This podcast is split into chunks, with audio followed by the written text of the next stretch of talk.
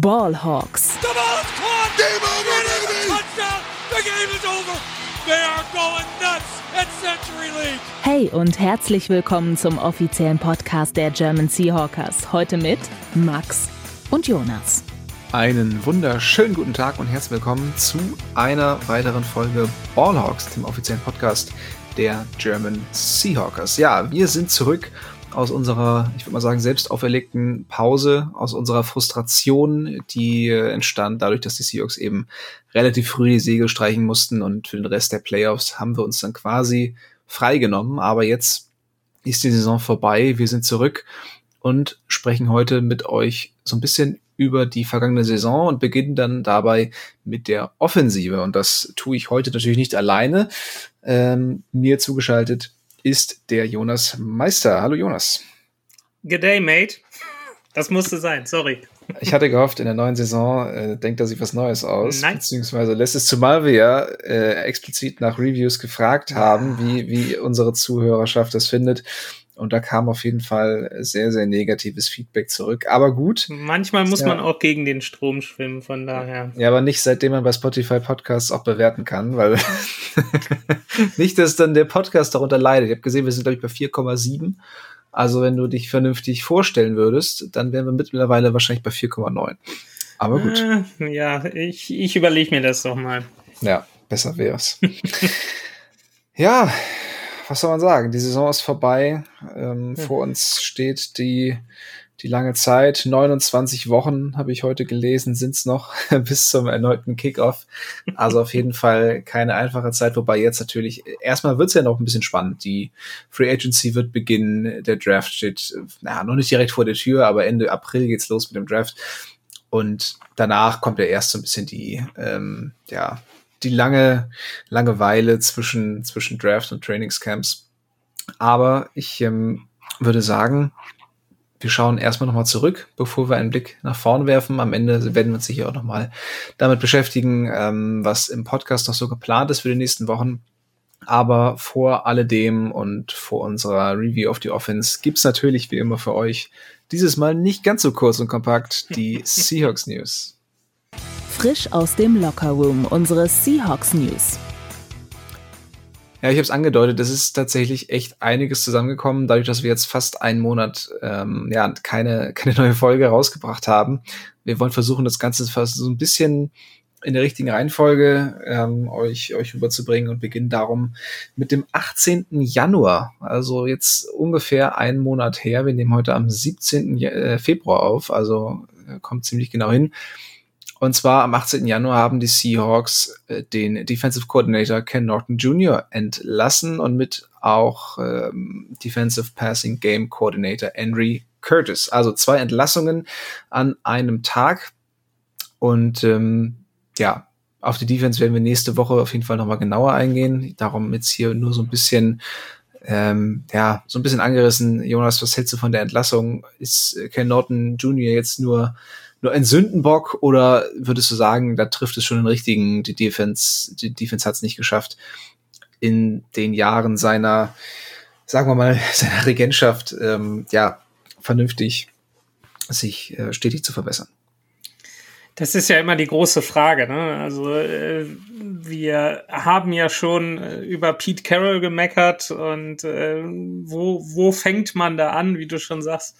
Ist er jetzt wirklich der, äh, ich sag mal, das Opferlamm, was da, da gebracht werden musste, weil äh, so wie die Defense in den letzten Jahren gespielt hat und so wie man es aus dem letzten Jahrzehnt der Seahawks gewohnt ist, ähm, war da nicht viel zu sehen von der ehemaligen Legion of Boom. Also das war schon teilweise echt äh, interessant, wenn dann äh, so in den letzten Jahren oder gerade auch so im letzten Jahr, in der letzten Saison, dann auf einmal ähm, Defensive Linemen oder äh, Edge Rusher in Coverage geschickt wurden und so.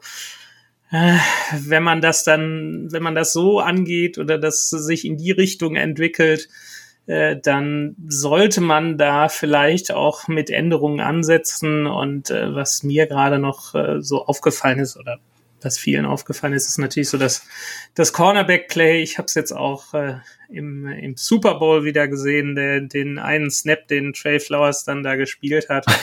äh, da hat er die gute alte Seahawks-Schule angebracht und äh, hat an der Line of Scrimmage direkt nochmal irgendwie sechs, sieben Yards äh, äh, Luft gelassen äh, zum Gegner. Das war schon sehr, sehr auffällig. Und dann natürlich auch äh, so, so das Thema, äh, dieses Band but don't break. Äh, klar, kannst du damit, äh, haben die Seahawks auch in der letzten Saison statistisch gesehen, nicht so viele Punkte zugelassen. Ähm, auf der anderen Seite ist deine Defense dann natürlich dann gefühlt ewig auf dem Feld und wird dann irgendwann, ja, lässt halt die Leistung nach, äh, weil sie wirklich so lange auf dem Feld stehen und äh, da ausgepumpt werden. Und äh, es waren so die Ansätze, wo man dann sagen könnte, okay, jetzt äh, ja, bräuchte es vielleicht auf der Seite mal ein bisschen Veränderung. Deshalb äh, bin ich da äh, ja, gerade auch, gehen wir jetzt drauf ein, äh, gerade auch was die Nachfolge angeht, eigentlich positiv gestimmt, dass es vielleicht eine gute Entscheidung war.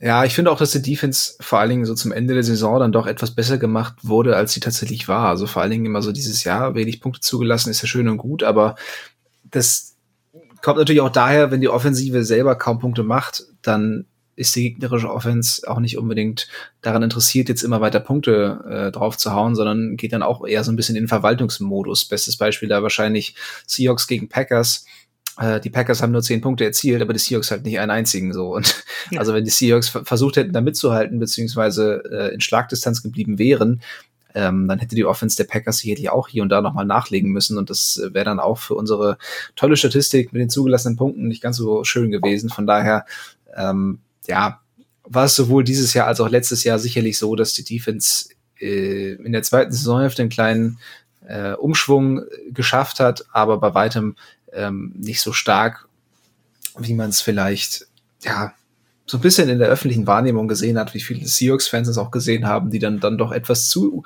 ähm, zu glücklich mit der, mit der Defense waren und ähm, die ganze Schuld eigentlich nur bei der Offense gesehen haben. So war es meiner Meinung nach nicht. Ähm, da lief schon nach wie vor einiges schief und von daher für mich jetzt auch folgerichtig, dass Ken Norton da entlassen wird. Im Endeffekt, klar, hätten wir, glaube ich, beziehungsweise wahrscheinlich nicht alle, aber relativ viele von uns hätten sich sicherlich auch einen Weggang von Pete Carroll vorstellen können. Der bleibt jetzt weiterhin Head Coach, zumindest mal für diese Saison. Und ähm, ja, dass ich da trotzdem was tun musste, hat wahrscheinlich auch er erkannt. Und ähm, ja, dann hat es eben Ken Norton in diesem Fall erwischt. Weitere Änderungen ähm, werden wir gleich auch noch besprechen. Jetzt allerdings erstmal, du hast es angesprochen, die Nachfolge.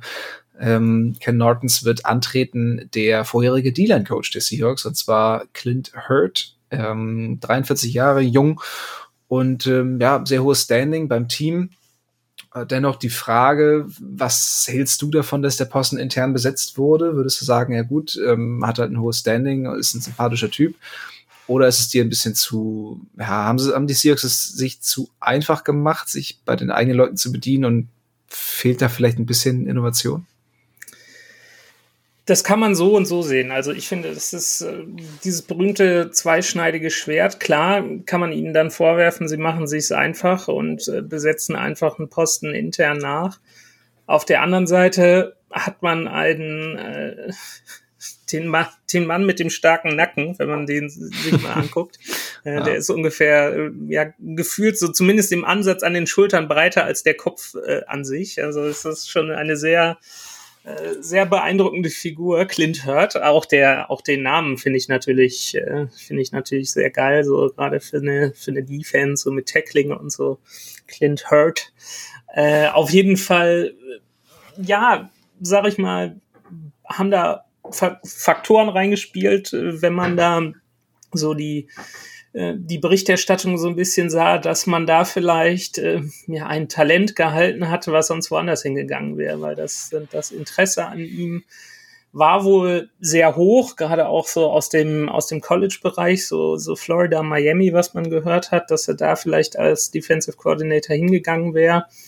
Ähm, ich finde es eigentlich eine sehr, sehr gute Besetzung, weil er hat halt ein hohes Standing im Team und hat er auch, hat er auch schon so ein bisschen angedeutet.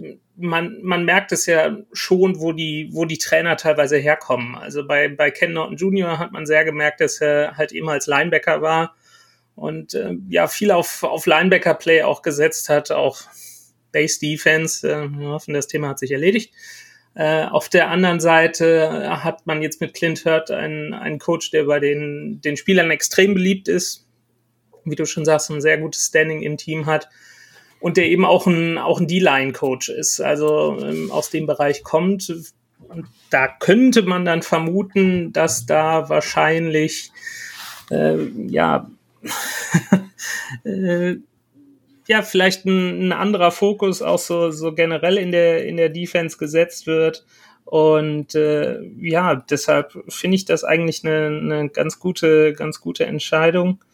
Und ja, müssen, müssen wir mal schauen. Und äh, ein schönes Zitat, äh, das äh, hatten wir gestern bei uns auch in der WhatsApp-Gruppe. Er wurde dann äh, direkt äh, gefragt, äh, von wegen, äh, wie, er, wie er denn dazu stehen würde, Defensive Linemen in Coverage zu stecken, zu schicken. Und äh, sagte dann, äh, ich will das, ich will nicht, dass meine Jungs zurücklaufen. Also da, da weiß man dann äh, ja ungefähr, wo sie so die Richtung hingehen wird. Also äh, ja, es könnte auf, auf einen etwas aggressiveren Stil hindeuten, gerade was so den Rush angeht, äh, wo ich nicht Nein sagen würde. Ja, das stimmt wohl. Also dass er als D-Line-Coach da keine besondere Liebe für hat, dass seine, seine dicken Jungs aus allein da auf einmal in Coverage gegen Wide Receiver stehen. das äh, kann ich gut verstehen auf jeden Fall. Ganz interessant auch auf jeden Fall, ähm, wer ansonsten noch zum Team dazu stößt. Und zwar haben die Seahawks auch einen neuen Defensive Passing Game Coordinator. Und zwar wird das Carl Scott, ähm, der zuvor das Defensive Back Coach bei den Vikings war. Auch er sehr jung noch, ähm, noch mal jünger als Hurt, und zwar 36 Jahre alt. Ähm, und dazu kommt tatsächlich noch ein, ein, eine weitere Persönlichkeit, sehr interessant. Äh, Sean Desai, ist das richtig ausgesprochen? Ich weiß gerade gar nicht genau. Mm, ja, ich werde Desai oder Desai, ja. ja. Mit dem A, also wird mit I geschrieben, aber äh, ob man es dann wie ein Y ausspricht, ich weiß es nicht. Ja, ja, man, man wird es vielleicht irgendwann mal hören, dann äh, können wir es können für euch vernünftig aussprechen, aber so jetzt erstmal auf die Art und Weise. Auch der noch sehr jung, 38 Jahre, und war ehemals Defensive Coordinator bei den Chicago Bears. Und ähm, ja, beide sind, glaube ich, sehr spannende neue ähm, Coaches, die, die dazugekommen sind. Ähm, Carl Scott hat eine Vergangenheit als Secondary Coach bei, äh, bei Alabama, beim College. Und hat da eben mit, mit Stars aus der heutigen NFL zusammengearbeitet, wie Minka Fitzpatrick, Trevor Dix. Also hat auf jeden Fall auch ähm, viel Erfahrung da sammeln können, hat auch da ein hohes Ansehen gehabt. Und Sean Desai eben als DC bei den Chicago Bears war extrem gefragt in der ganzen NFL. Also viele wollten ihn tatsächlich in Coaching-Staff haben. Ähm, ja, also Jonas, wie, wie froh bist du, dass die Seahawks es jetzt geschafft haben, ihn zu sich zu lotsen? Ich muss zugeben, also mit den Bears habe ich mich äh, nicht so richtig beschäftigt und äh, das ist auch so ein bisschen, ja, so in die Tiefe gehe ich dann nicht so rein, was den, was den gegnerischen Coaching-Staff so angeht und was auch so die, die, ja, Head-Coach-Talente, die möglichen angeht. Aber so, was ich über Desai, Sean Desai, Desai gelesen habe, ähm, gerade wie du angesprochen hast, dieses Interesse aus, äh, aus anderen äh, ja, Franchises, und ihn dann, dann nach Seattle zu holen und dann, ja, dass er dann auch, äh, ja, mehr hat man jetzt bei Shane Waldron letztes Jahr auch gedacht, kommen wir vielleicht gleich noch zu, äh, so ein bisschen mehr die Zügel in die Hand gereicht kriegt von, von Pete Carroll. Ähm, das, ja, muss man halt abwarten, dieses Signal. Aber ich finde es schon gut, dass man da nicht, äh, dass man sich auf der Stelle, anders als bei Clint Hurt zum Beispiel, äh, dann doch vielleicht so ein bisschen ähm, ja, Expertise von außen reinbringt. Und äh, gerade so, was, was das Alter angeht, äh, jüngere Leute damit reinbringen, vielleicht neue Impulse, finde ich, finde ich gar nicht so schlecht. Und das, was ich bisher über ihn gehört habe, war das, glaube ich, ein sehr guter Schritt, den wir nicht nur hier äh, bei uns in der in der Gruppe, sondern auch so beim Rest der Seahawks Fanbase, wenn man so wenn man so mal in die in die USA guckt bei verschiedenen Blogs und so, dann kommt das sehr gut an. Deshalb äh, ja, kann ich mir gut vorstellen, dass das äh, dass das ein guter Schritt war auf jeden Fall. Ja, also er kommt eben, wie gesagt, von den Bears. Das heißt, ähm, wird wahrscheinlich viel auch von diesem Vic Fangio-Scheme mitnehmen, was sich eben dadurch auszeichnet. Ähm, ja, dass man viel seine, dass, dass die Spiele viel rumgeschoben werden, also dass ähm, man einfach ein bisschen unberechenbarer wird, dass ähm, ja so, so ein gewisses, ähm, ja, eine gewisse Unberechenbarkeit einfach ähm, mit, mit, mit reinspielt. Die, die Safeties, die ähm, werden vielfältigere Aufgaben bekommen. Ähm, es ist oftmals auch so ein bisschen eine, eine Mischung aus Zone und, und, und Man. Ähm, es kann auch durchaus passieren, dass man dann mal wieder ein bisschen mehr mit, mit Too High spielt, was durch die Entwicklung der modernen NFL sicherlich auch nicht ganz verkehrt ist. Die Seahawks ja ursprünglich so ein, so ein typisches Cover-3-Team. Ja. Ähm, das könnte sich also auf jeden Fall wandeln. Und ähm, ja, ob dann eben Say in der Lage ist, seine, seine neu gewonnene Macht da so aufzuwerten oder auszuüben, dass er, dass er tatsächlich auch ähm, bei solchen Entscheidungsfindungen Einfluss hat, wird man dann sehen. Auf jeden Fall hat er einen ganz interessanten Titel bekommen, und zwar den Titel des Associate Head Coaches. Und ich habe diesen Titel vorher noch nie gehört. Ich kannte immer nur Assistant Head Coaches, aber ja. dieser Associate Head Coach ist tatsächlich noch mal eine Stufe darüber.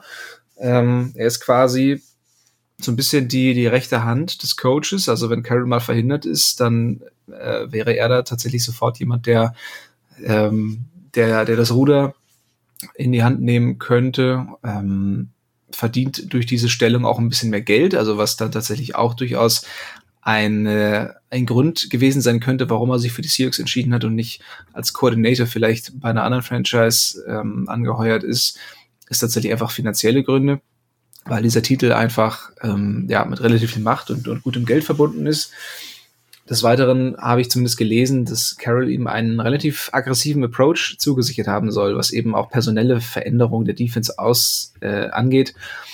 Ähm, das heißt, vielleicht können wir uns tatsächlich in der ähm, in der Free Agency darauf einstellen, dass die Seahawks da auch mal ein bisschen aggressiver rangehen, vielleicht auch sogar von der ersten oder zumindest zweiten Riege der Free Agents äh, Gebrauch machen und einfach mal schauen, was ähm, ja was die Say dann ähm, gerne hätte.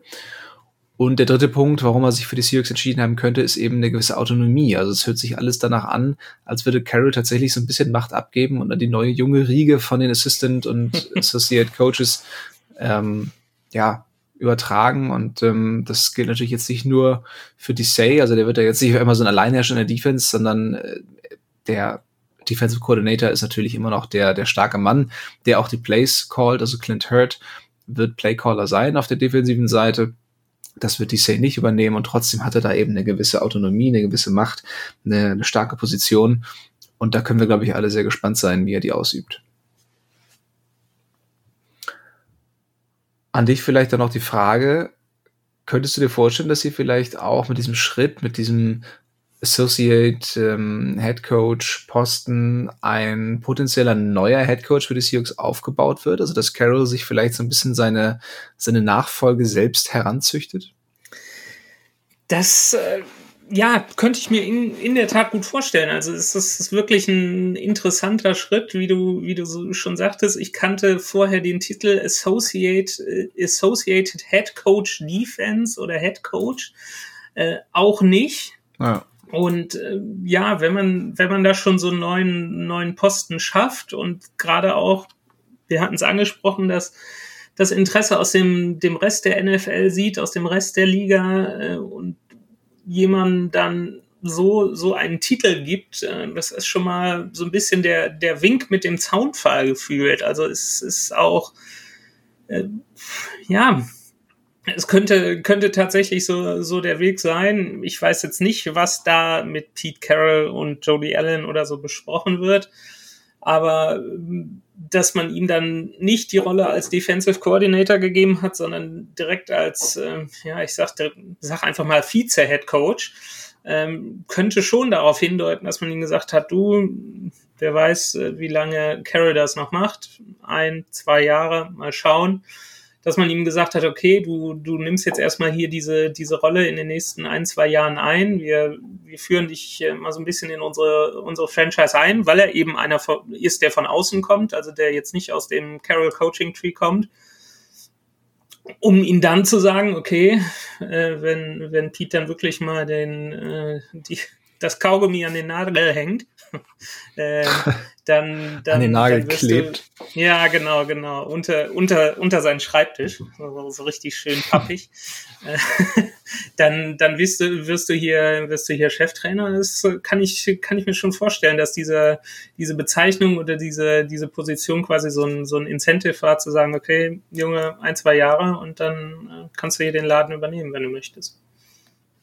Ja, Wäre auf jeden Fall eine Möglichkeit, muss man sicherlich jetzt erstmal abwarten, wie das Ganze läuft, ob er da den gewünschten Einfluss hat, ob sich in der Defense überhaupt irgendwas ändert. Wenn wir eins von den Seahawks gelernt haben, dann, dass Änderungen da, wenn überhaupt, nur sehr langsam vonstatten gehen.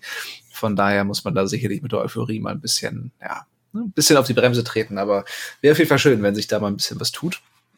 Äh, auf der anderen Seite des Balles gab es ebenfalls Veränderungen. Und zwar wurde ein bisschen überraschend O-Line-Coach Mike Solari entlassen. Und für ihn übernimmt jetzt der bisherige Running Game Coordinator Andy Dickerson. Was hat's mit dem guten Mann auf sich?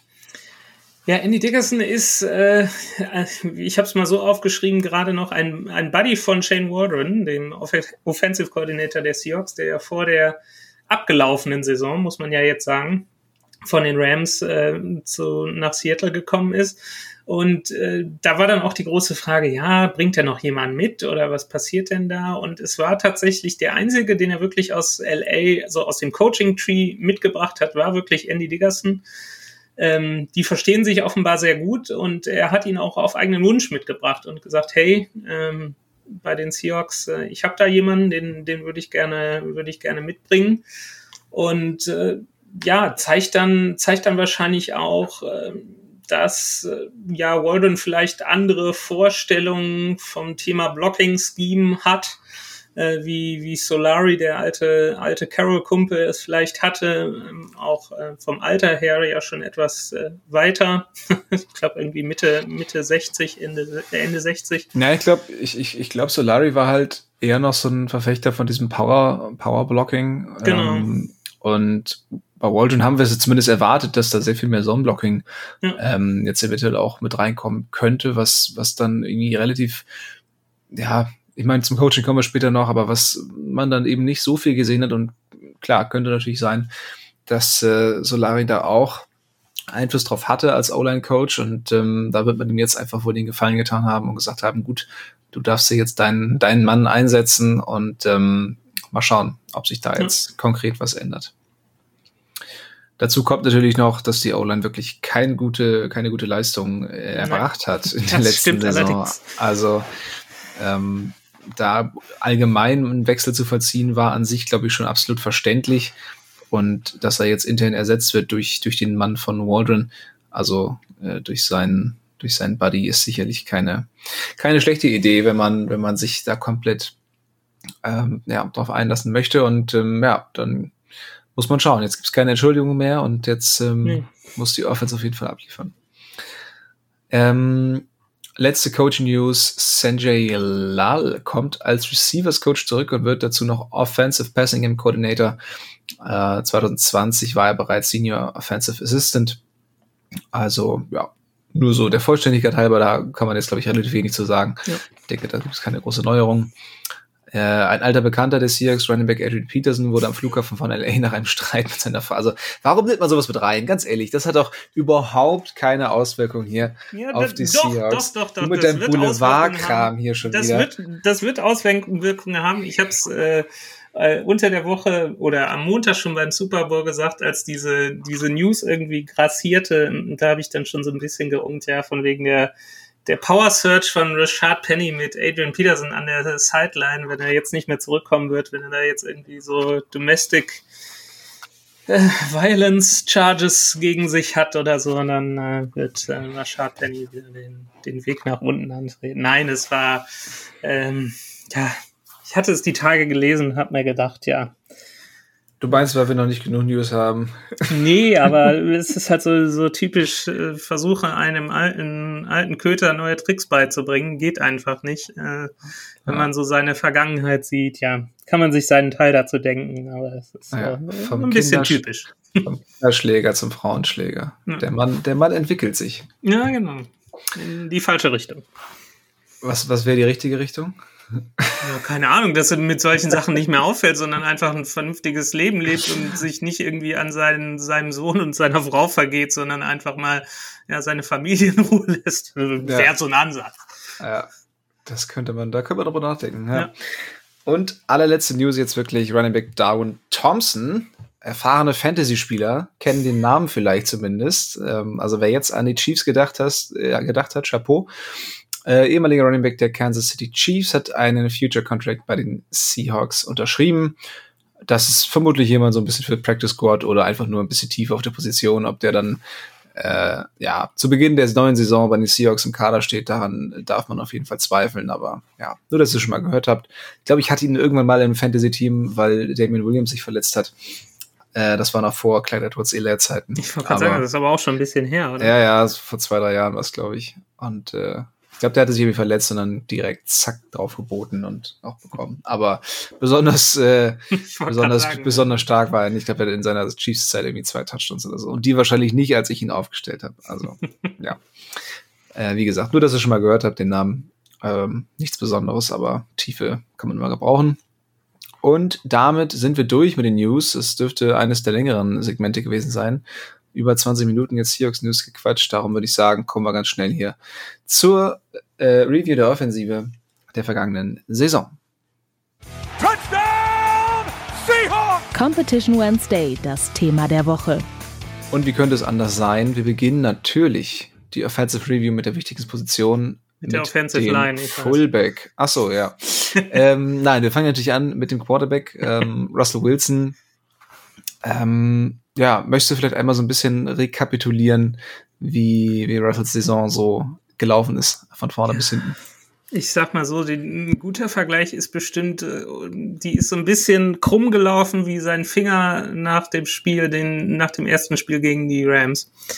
Ähm, ja, also das ist bisher die, die schwierigste und vielleicht auch das schwächste, schwächste Jahr seiner Karriere war, kann man, kann man schon, schon behaupten. Klar, war der Verletzungsfaktor relativ früh in der Saison gegen die Rams, Woche 5, wenn mich nicht alles täuscht, ähm, schon natürlich der Nomen est Omen, große Knackpunkt, hahaha. Ha, ha. ähm, aber auch, auch vor der Verletzung, äh, ja, waren da schon, schon Ansätze dabei bei den Niederlagen gegen, gegen die Titans und die Vikings wo ihm ja dann schon Fehler unterlaufen sind, die man jetzt nicht unbedingt von ihm erwarten würde. Und auch nach der, gerade nach der Verletzung, das haben ja alle, waren ja alle so happy, beziehungsweise gesagt, äh, auch in den US-Medien, boah, diese Wunderheilung nach so und so viel Wochen, vier Wochen, glaube ich, oder fünf. Ähm, hat er dann äh, wieder gespielt und nach der Bye Week und auch danach in den Spielen, das war einfach nicht der, der Russell Wilson, äh, den wir gewohnt sind. Ähm, und ja, das, das war einfach, ähm, war einfach zu früh. Äh, aus meiner Sicht jetzt äh, da zurückzukommen, da hat man einfach gemerkt, dass er, dass ihn der, der Finger noch äh, ja im wahrsten Sinne des Wortes wehgetan hat, nicht nur ihm, sondern auch dem Team. Also das äh, wäre vielleicht noch besser gewesen, wenn man ihm dann noch irgendwie drei, drei, vier Wochen mehr Heilungszeit hätte geben, geben lassen, weil auch zu dem Zeitpunkt ähm, will man Demo Smith ja auch nicht vorwerfen. Ähm, er, er war halt der Backup, das ist eine un, undankbare Rolle. Äh, haben die, standen die Seahawks mit einem, einem Rekord da, gerade in einer NFC West, wenn man jetzt gesehen hat, dass da drei Teams in die Playoffs eingezogen sind wo die, wo der Weg in die Postseason eigentlich relativ schwierig war oder fast schon, schon ausgeschlossen, selbst zu dem Zeitpunkt. Und da dann nicht zu sagen, ja, gut, dann lasse ich es jetzt mal sein und äh, warte, bis ich wieder richtig fit bin und äh, lass den, lass den Jungen mal da machen. Ähm, ja, das, das war so das, das Ding, wo ich mir sage, okay, da hätte er sich vielleicht eingestehen sollen, dass, äh, dass diese Verletzung, wo er auch äh, sogar sein Arzt, glaube ich, gesagt hat, so, so eine Verletzung hätte er noch nie gesehen, dass sich da jemand so schnell von erholt. Ähm, ja, jetzt wissen wir, warum er das noch nie gesehen hat. Also ja, es war einfach zu früh aus meiner Sicht.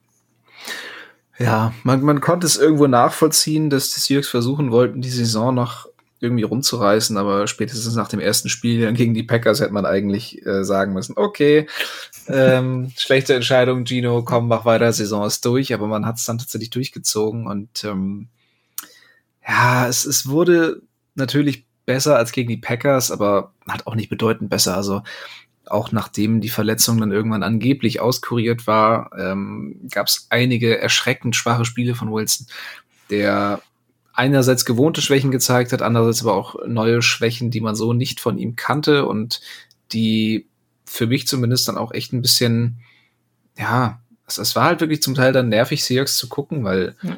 ähm, man, man wusste jedes Spiel schon irgendwie, da stimmt irgendwas nicht oder das, das funktioniert so nicht. Aber du hattest da deinen Quarterback, den du seit mittlerweile über einem Jahrzehnt verfolgst und ähm, denkst so, ich weiß doch, was der eigentlich kann und dann halt wirklich die ganze Zeit ein bisschen Mist sehen musstest. Also das, äh, ja, tat zum Teil halt auch wirklich weh. Wortwörtlich. Ähm, ja, Wilson, Wilson tat es dann auch wirklich wortwörtlich weh am Finger, das stimmt.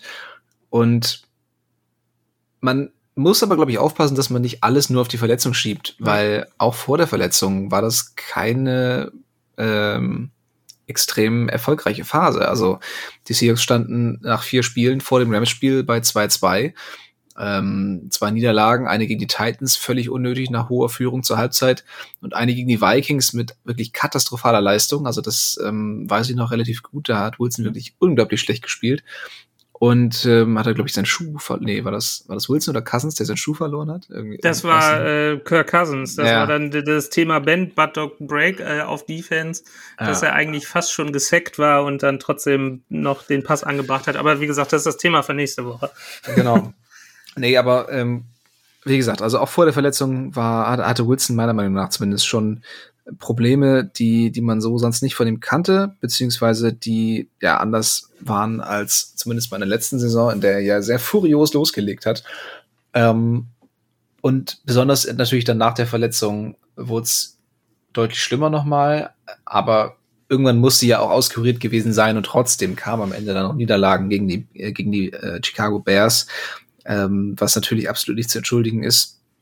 Und alles in allem eben wirklich von Russell Wilson auch seine, ich würde sagen, seine schwächste Saison tatsächlich, auch wenn man die, die Verletzung natürlich ähm, zu einem zu einem großen Teil mit reinziehen muss. Aber ja, am Ende muss man sich fragen, einfach, ja, wie groß wie war der Anteil der Verletzung und was für Probleme gab es abseits dieser Verletzung? Ähm, ich habe versucht, ein bisschen was rauszukristallisieren, was natürlich nicht nur an ihm liegt. Einerseits zu wenig Play-Action. Also Wilson ist der äh, erfolgreichste oder effektivste Play-Action-Quarterback der Liga. Ähm, kann, ich glaube, über zwölf Yards pro Play-Action-Pass äh, generieren, wohingegen seine äh, seine Stats bei normalem Dropback-Passing sehr durchschnittlich sind. Da schafft er, glaube ich, irgendwie 6, irgendwas Yards ja. pro. Ich habe hier Advanced Passing Stats, die hatte ich mir rausgesucht. Also äh, in der letzten Saison hat er insgesamt 400 normale Passversuche gemacht ähm, dabei 3113 Yards angebracht ähm, und äh, Play Action äh, hat er 102 äh, Attempts, Pass, Attempts, Passversuche gemacht und dabei 1036 Yards angebracht. Das, das ja. sind, äh, also das ist jetzt nicht inklusive, sondern das ist aufeinander gerechnet. Ne? Ja. Ähm, und da, da kann man, kann man dann mal sehen, bei, bei, bei knapp 100 Pass Attempts äh, 1000 Yards und bei 400 normalen Attempts irgendwie 3000 Yards. Das ist dann schon, schon, äh, ja, geht halt schon auseinander. Diese Zahlen, wo man sich denkt, okay, warum äh, akzentuiert man nicht diese, diese Stärke mehr? Und äh, ja, deshalb äh, unterstreicht es das, glaube ich, nochmal, was du da aufgeschrieben hast. Genau. Also das ist dann natürlich nicht, nicht allein Wilsons Schuld, weil er ist ja nicht fürs Playcalling zuständig, genau. zumindest ähm, ne, ab, abseits von Audibles. Ähm, und trotzdem ist es, ja, ne, es ist dann eben ein Problem der, der, der ganzen Offense. Und ähm, da muss auf jeden Fall adjustieren, kommen wir nachher nochmal zu, wenn wir über, das Coaching reden. Ähm, dazu kamen dann eben auch große Schwierigkeiten bei Third Downs. Da waren die Seahawks auch eines der schwächeren Teams der Liga, äh, eben die, die dritten Versuche zu konvertieren. Auch das hängt sicherlich viel mit Play Action, äh, mit, mit dem Play Calling zusammen. Ja. Ähm, wenn du, wenn du auf, auf Early Downs eben viel läufst, kommst du immer in lange dritte Versuche. Und die sind natürlich ähm, logischerweise schwieriger zu, äh, zu bezwingen als die, die kurzen Versuche. Ähm, aber auch da, weiß ich auch nicht, habe ich das Gefühl, dass Wilson früher irgendwie ein bisschen kreativer war, was so ein bisschen seine, ähm, seine Exit-Strategien anging. Also früher konnte er mehr scramblen, hat hier und da auch mal selber einen Down zu Fuß geholt. Klar, er wird älter, aber ich habe auch das Gefühl, dass er, dass er immer mehr Angst bekommt, dass irgendwas passieren kann. Also dass er ähm, Angst vor seiner schwachen Line hat, dass er die Pocket sehr häufig nach hinten verlässt dann dadurch aber teilweise noch viel größeren Raumverlust kassieren muss, ähm, weil die Defender natürlich hinterherkommen und er dann für minus 15 Yards gesackt wird, statt für minus drei. Ähm, und an der Stelle hätte man dann eben auch einfach äh, ein paar Yards nach vorne machen können. Und das macht er eben, wie gesagt, relativ selten mittlerweile. Und ja, das ist halt ein bisschen schwierig, ob es dann wirklich am Alter liegt. Ich weiß es nicht. Hast du noch irgendwelche ähm, also alles das, ja, alles das, was du gerade gesagt hast, da kann ich dir zu 1000 Prozent zustimmen. Genauso sehe ich das aus. Auch äh, was für mich immer noch dazu kommt, dieses, dieses Ding, wo wir dann wahrscheinlich alle immer innerlich rufen, äh, wenn wir um zu Nacht schlafender Zeit unsere Nachbarn nicht äh, wecken wollen, ist dann teilweise dann auch, wirf doch mal den Ball weg. Das ist immer, du hast immer so das Gefühl, okay, er ist sehr auf seine, seine ersten, ersten zwei Reads bedacht, geht dann auch äh, ja sein, sein Moonball in die Tiefe, der der ist immer noch wunderschön anzuschauen, wenn er denn funktioniert. Äh, aber das ist genau das, was du sagtest, ne? kreative Ideen gegen defensive Formationen, wenn du dann die beiden tiefen Safeties da hast und äh, DK Metcalf und Tyler Lockett irgendwie auf einer Go-Route äh, tief gehen und die sind halt gecovert, ja, dann pff, was machst du dann, ne? Ja. Und äh, da habe ich so ein bisschen das Gefühl, da, da kleben seine Augen so ein bisschen drauf und selbst wenn er dann irgendwie dann auf die zwei, äh, auf die dritte, vierte Passoption gehen kann, äh, versucht er es immer noch irgendwie so ein bisschen zu erzwingen, anstatt dann auch einfach mal wirklich den, den Ball wegzuwerfen oder wenn dann, wenn er dann wirklich den Defender kommen sieht, wenn er schon irgendwie 15 Yards nach hinten gescrambled ist, ja, dann wirf, wirf ihn doch einfach raus. Wirf ihn weg und nimm nicht noch irgendwie 15 Yards Loss äh, dafür. Und da ist es dann natürlich, was du gerade sagtest, hat er Angst, sich irgendwie zu verletzen oder man weiß es nicht. Man kann ihm ja, man kann ihm ja auch nur vor den Kopf und nicht reingucken. Das ist eine gute Frage, aber es sind, sind so diese, diese Muster, die wir aus den letzten Jahren schon kannten, die sich teilweise wirklich verstärkt haben, auch in diesem Jahr. Und ja, schwierig. Ja, absolut. Und was auch noch, ich glaube, Tyler Lockett hatte das gesagt, ähm, relativ am Ende der Saison, dass die Seahawks Probleme damit hatten, äh, defensive Formationen zu, zu entschlüsseln. Also, dass oftmals vor allem Defenses, die äh, zu Beginn des Spiels, also zu Beginn des, Spielzugs einen anderen Look gezeigt haben, als dann im Endeffekt das, ähm, die Formation war, dass die Seahawks da totale Probleme mit hatten. Hm. Also Lockhart hat, glaube ich, wirklich wörtlich gesagt, so ja, sie zeigen uns nicht, was sie machen. so, ja, nee, natürlich nicht. Also ja, ähm, was, was er gesagt hat, es war auch, ähm, die zeigen uns was anderes als das, was wir unter der Woche auf Film gesehen haben. Ja, genau. Das hat er gesagt. Also die, die, ja. die haben sich natürlich unter der Woche im Training haben sie sich den Film angeguckt und zum Spiel werden auf einmal andere Formationen gezeigt auf die sich Wilson oder die Offense äh, das Playcalling irgendwie nicht einstellen kann. Und das ist für mich ein Alarmsignal, wo ich denke, puh, äh, das äh, ja ist jetzt ja. äh, in der der besten Football-Liga der Welt, äh, ja, vielleicht nicht allzu, ein allzu gutes Zeugnis. Ja, vor allen Dingen, wenn es wirklich dauerhaft passiert. Also, ja. wenn man mal überrascht wird oder mal kein Konzept hat, dann, ne, das passiert jeder, jeder Offense mal, aber wenn es so eklatant ist, dass, dass der, der Receiver des Teams das in einem Interview öffentlich so sagt, ähm, das muss dann ja wirklich schon ein großes Problem sein, dass, dass ähm, ja, innerhalb der, des Lockerrooms dann auch schon ordentlich grassiert, weil bevor sowas dann an die Öffentlichkeit getragen wird, bespricht man das ja wahrscheinlich auch erstmal ähm, zur Genüge miteinander und, und schaut, was können wir dagegen machen. Aber ja, das ist schon wirklich ein, ein Problem, dass man, was wir theoretisch eben alles auch noch mal hier bei den, bei den Coaches anbringen können. Also, ja, es ist schwierig, das voneinander zu trennen. Wo, wo ist jetzt wirklich Wilson schuld und ähm, wo liegt's am, am Playcalling oder eben an der, an der Offensive? Sicherlich Wilson, was, was du was du eben gesagt hattest, dass er, dass er immer wieder versucht, den langen Ball zu nehmen, statt dann auch mal den, äh, den kurzen Drop-off zu machen, ähm, den, den kurzen, kurzen Pass auf den Running Back, auf den Thailand zu werfen, was auch tatsächlich zum Ende der Saison besser wurde, weil er vielleicht auch gemerkt hat, dass entweder seine, seine tiefen Routen weggenommen wurden, dass er, dass er die gerade auch einfach nicht werfen kann durch, die, durch den Finger. Ähm, ich denke mal, das wird schon auch dazu geführt haben, ähm, dass er vermehrt dann auch Richtung Everett geschaut hat oder Lockhart eben auch mal kurz angeworfen hat oder Swain oder wen auch immer. Also da ist tatsächlich dann schon ein bisschen was passiert, aber ja, war schon wirklich äh, sehr auffällig, dass, dass alte Fehler immer noch da waren und zum Teil eben nach der Verletzung auch mal noch krasser. Zu guter Letzt dann vielleicht noch mal die Frage, die ja gerade viel bei, bei Twitter wieder zu lesen ist. Ähm, ja, was ist dran an den Trade-Gerüchten rund um Russell Wilson? Was, ähm, ja, was hältst du davon? Das ist Quatsch, aber wie viel, ähm, für wie wahrscheinlich hältst du es, dass die Seahawks jetzt wirklich ähm, die Saison ohne Wilson beginnen und in den, äh, ja, in den Rebuild gehen? Ja, ich sag mal so, es gibt wieder Veränderungen im, im Coaching-Staff. Da muss man mal schauen, wie, wie Free Agency so läuft. Und äh, gefühlt, es ist noch sehr ruhig. Also er hat sich bislang ähnlich äh, oder anders als im letzten Jahr noch gar nicht zu dem Thema geäußert. Und auch aus seinem Camp kommen da bisher noch relativ äh, wenig Signale. Deshalb bin ich vielleicht auch so ein bisschen ja, entspannter diese Saison äh, zu sagen, okay, da, da passiert jetzt unbedingt nichts ich, oder nichts unbedingt. Ich hatte jetzt, äh, hatte mal auch geguckt äh, und mir so die Frage aufgeschrieben, ja, wo will er denn hin?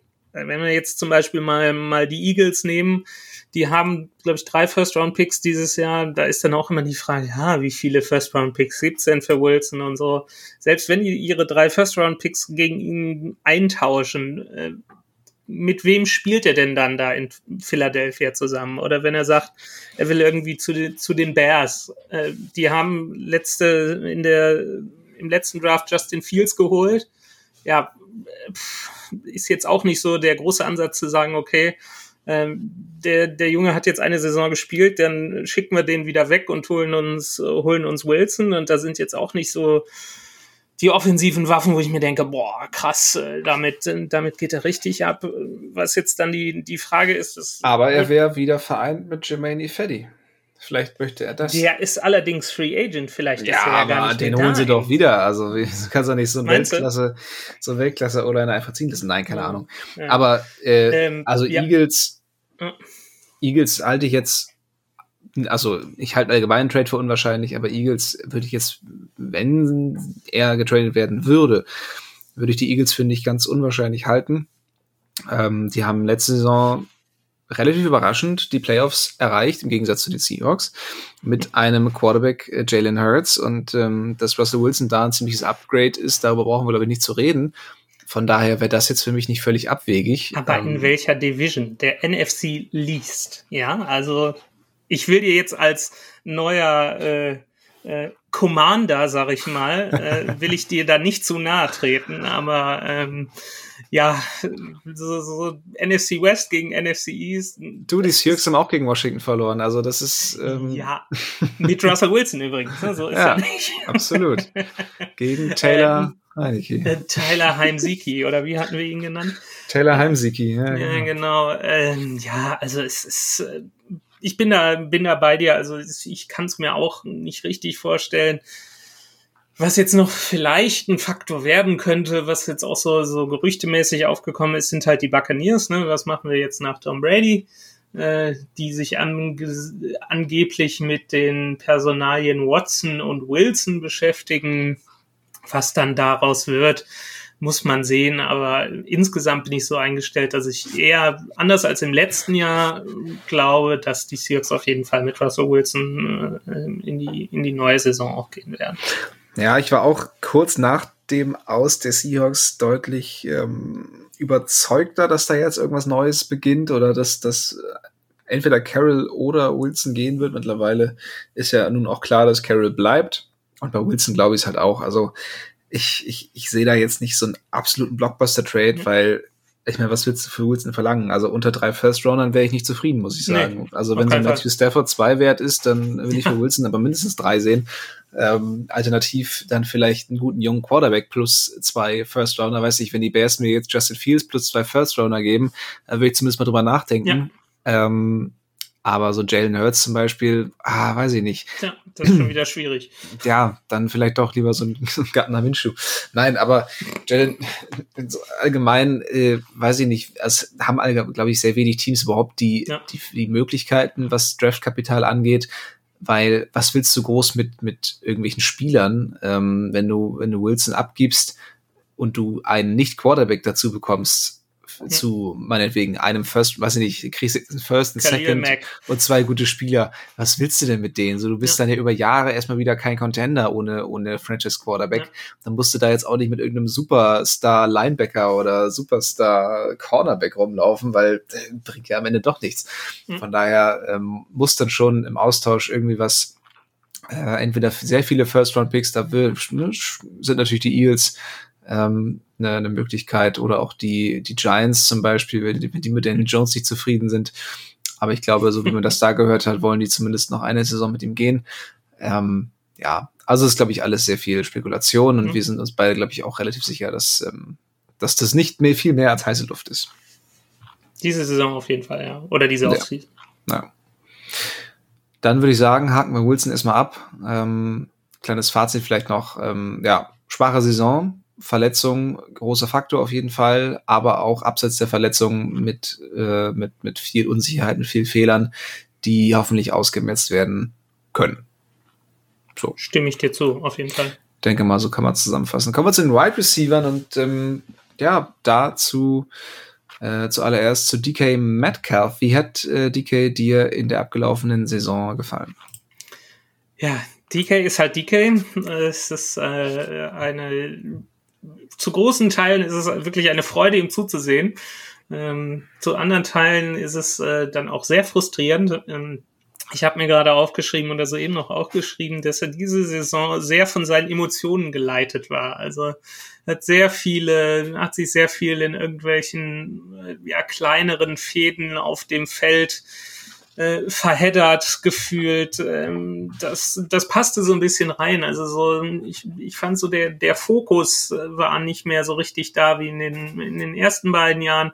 Hat sich auch off-field manchmal so ein bisschen ablenken lassen und äh, ja, hatte dann zwischendurch Probleme mit Jobs und äh, ja, war dann auch so pff, schwierig. Auf der anderen Seite hat er wieder über, über 900 Yards gefangen und ich hatte mir hier auch noch eine, eine schöne Statistik aufgeschrieben. Mal gucken, ob ich die, ob ich die wiederfinde. Ähm, der äh, DK hat die in, durch in den nach den ersten drei Saisons in Seattle die meisten Yards äh, äh in Franchise History für einen Receiver mit 3170 äh, noch vor äh, Steve Largent und Doug Baldwin und Tyler Lockett teilweise mit großem Abstand.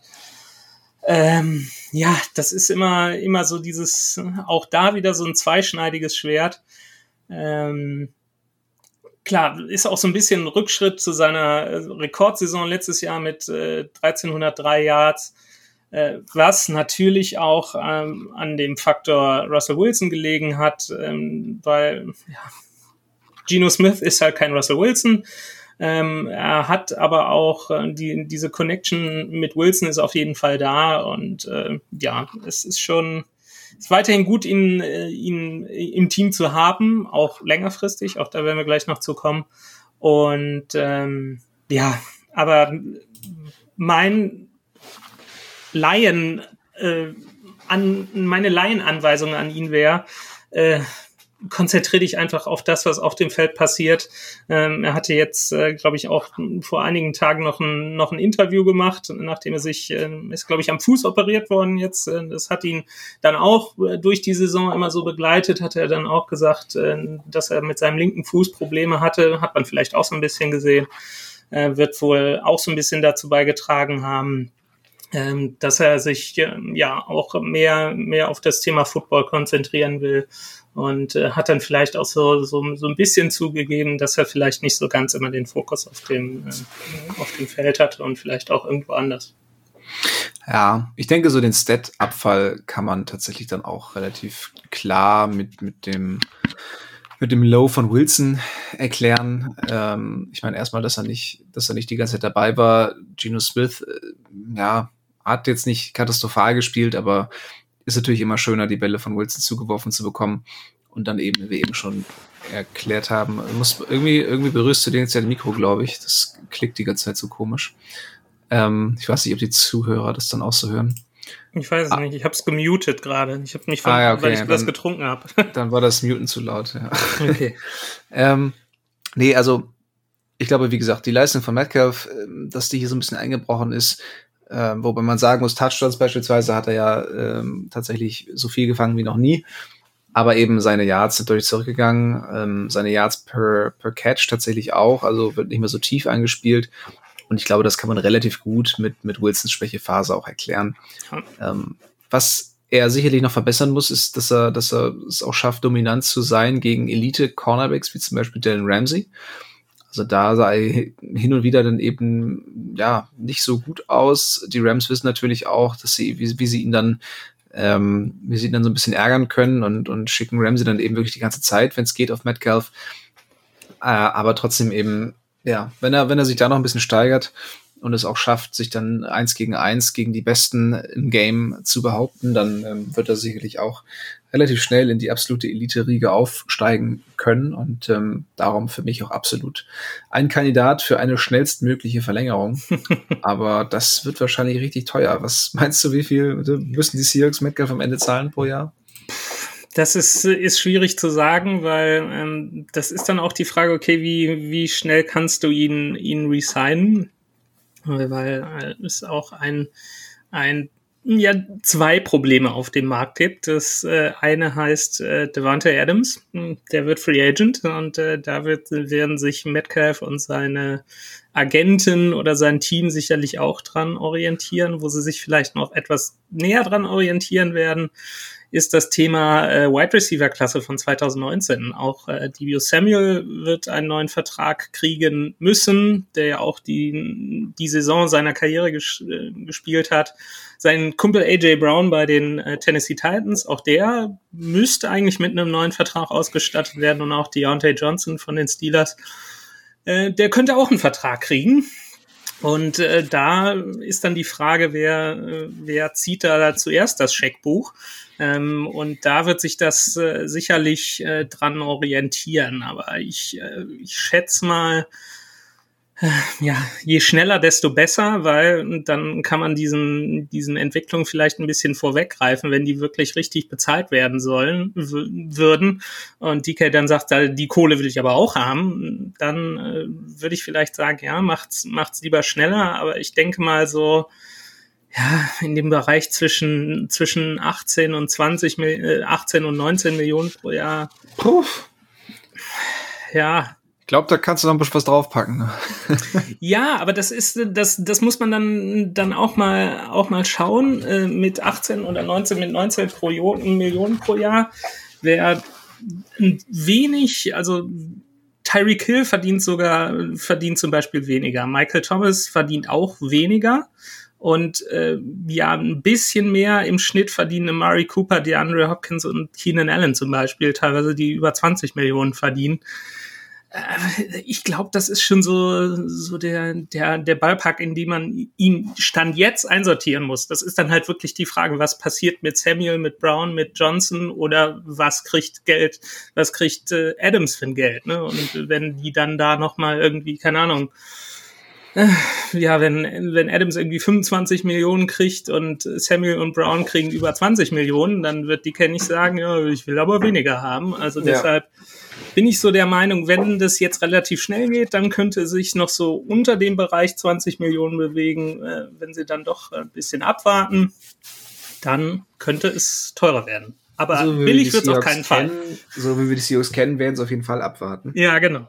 Und äh, erstmal warten, bis AJ Brown seinen 25 Millionen Dollar Vertrag. Ja, du lachst, aber ich, ich halte das nicht für so unwahrscheinlich. Ich mein, du, ich auch nicht. Das ist ja eben das Ding. Ja, also momentan die Andrew Hopkins 27,5 Millionen. Das war aber auch irgendwie ein bisschen, ähm, ich weiß nicht mehr genau, wie das mit seinem Vertrag war. Das ist, glaube ich, irgendwie so ein Sonderfall. Julio Jones kriegt momentan 22 Millionen bei den Titans. Natürlich auch hm. krass.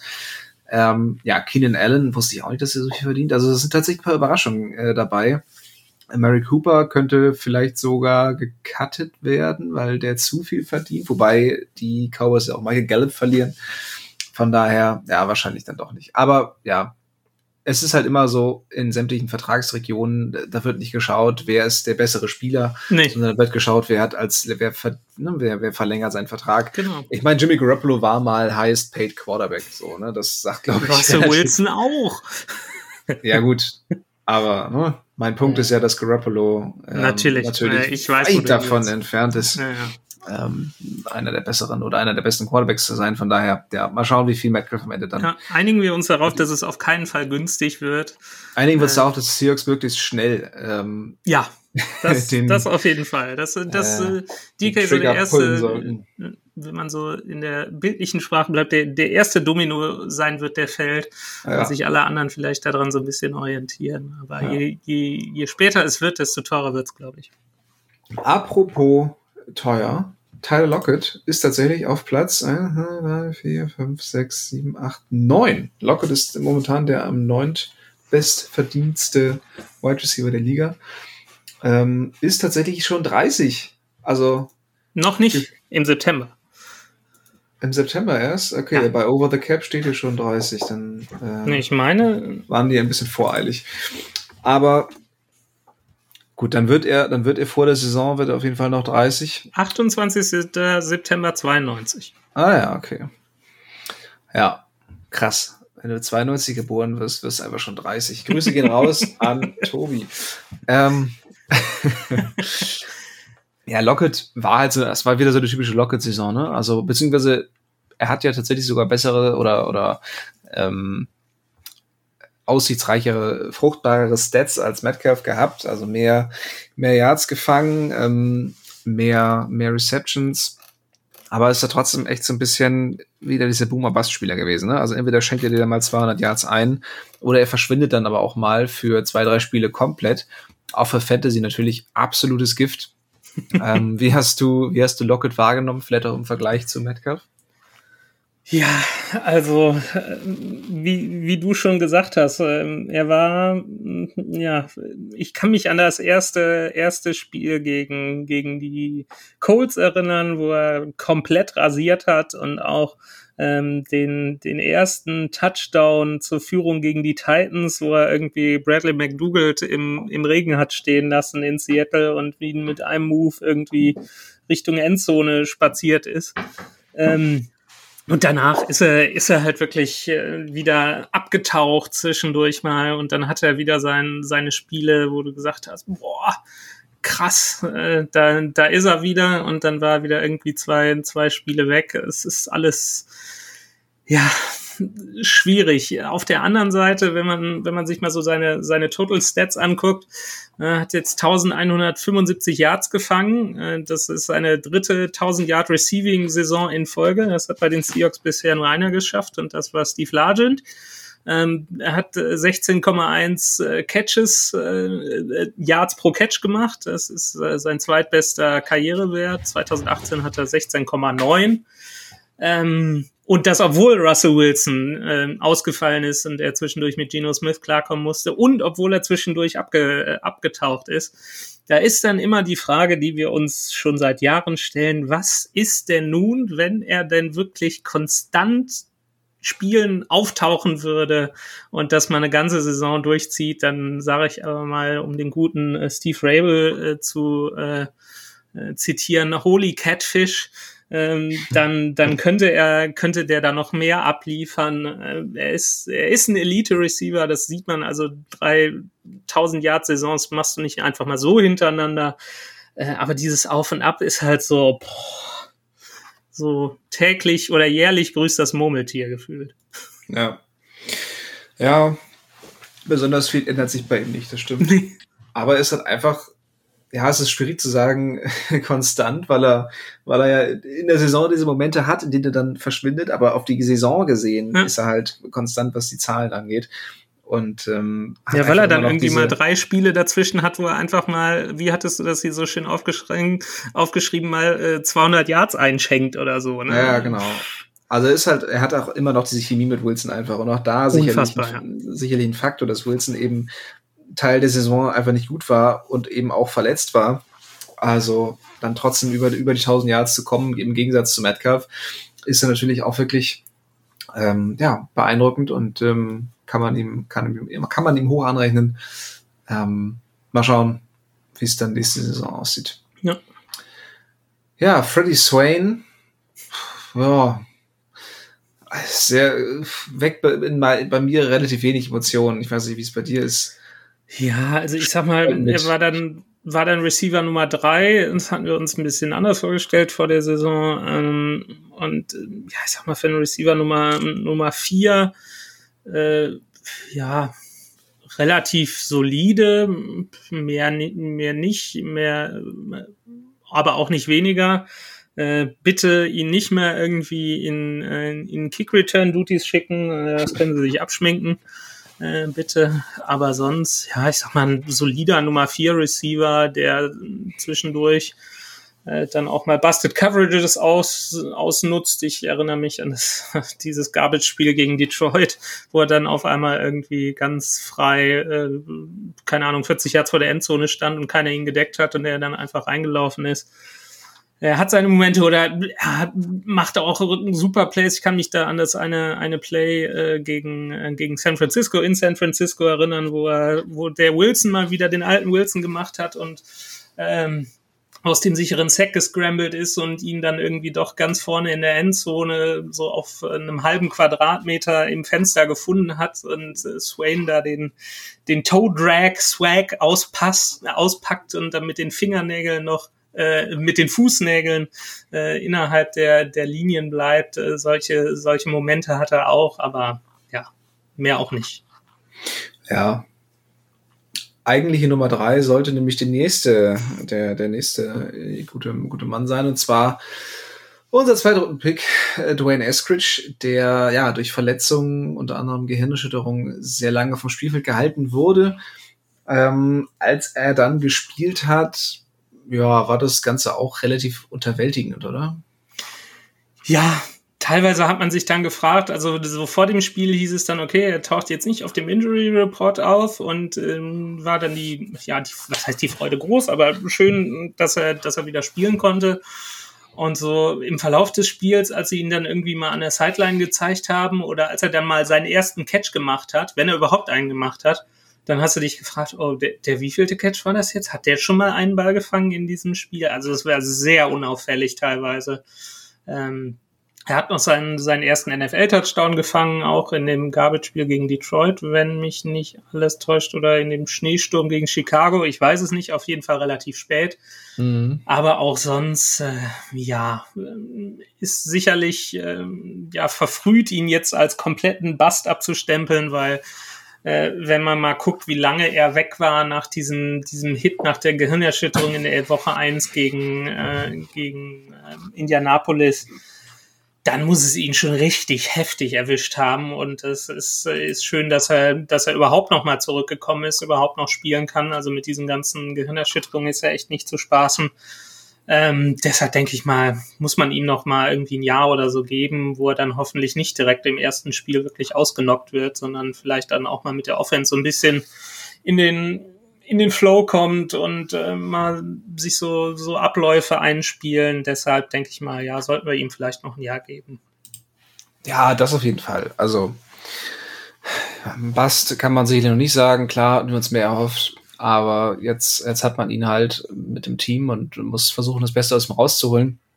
Und gerade wenn die, die Offense vielleicht auch mal ein bisschen mehr klickt und ähm, insgesamt besser funktioniert, kommen sie vielleicht auch irgendwie mal auf neue Ideen, wie sie Eskridge äh, einbauen können. Und ja, jetzt hat er eine ganze Saison mit dem Team und ähm, man muss einfach hoffen, dass da, dass da mehr bei rumkommt. Aber ja, erste Rookie-Saison, also die, die Rookie-Saison eben schon etwas enttäuschend. Definitiv, ja. Kommen wir zu den Running Backs und ähm, da gibt's natürlich erstmal die normalerweise nominierte Nummer eins, Chris Carson, der die Saison gewohnt solide begonnen hat, hat sich danach aber verletzt und kam durch Rückschläge und dann schlussendlich eine Operation tatsächlich nicht mehr zurück aufs Feld. Die Frage jetzt natürlich, wenn man sich auch seinen Vertrag anguckt, der für Running Back Verhältnisse relativ teuer ist. 6,4 ähm, Millionen Dollar dieses Jahr. Genau. Ist die Frage, war, haben wir vielleicht schon das letzte Spiel von Chris Carson im Seahawks Jersey gesehen?